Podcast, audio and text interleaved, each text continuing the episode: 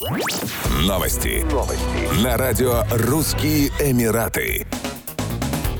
В Объединенных Арабских Эмиратах оштрафовали предприятие частного сектора, которое обманным путем пыталось отклониться от участия в программе эмиратизации. Уточняется, что сумма штрафа составила 100 тысяч дирхамов, 27,3 тысячи долларов. Так, компания сократила число сотрудников с 68 до менее чем 50, а после выдала уволенному персоналу новые разрешения на работу через ассоциированную компанию. Министерство трудовых ресурсов и эмиратизации ОАЭ заметило манипуляции и провело проверку. Инспекторы установили, что сотрудники сотрудники, чьи разрешения на работу были переоформлены, продолжали активно работать в той же компании. Они также предупредили работодателя, что в случае повторного нарушения штраф вырастет до 300 тысяч дирхамов, а за третье – до 500 тысяч дирхамов. Министерство ранее объявило о продлении сроков программы эмиратизации с 30 июня до 7 июля 2023 года в связи с длинными выходными по случаю религиозного праздника Идаль-Адха.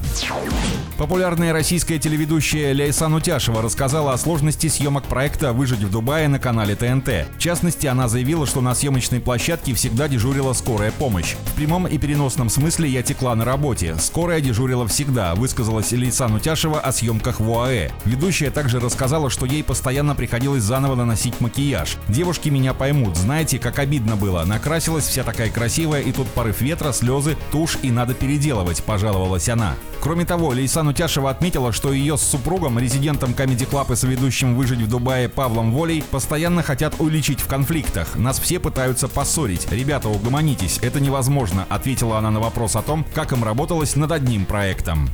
Еще больше новостей читайте на сайте RussianEmirates.com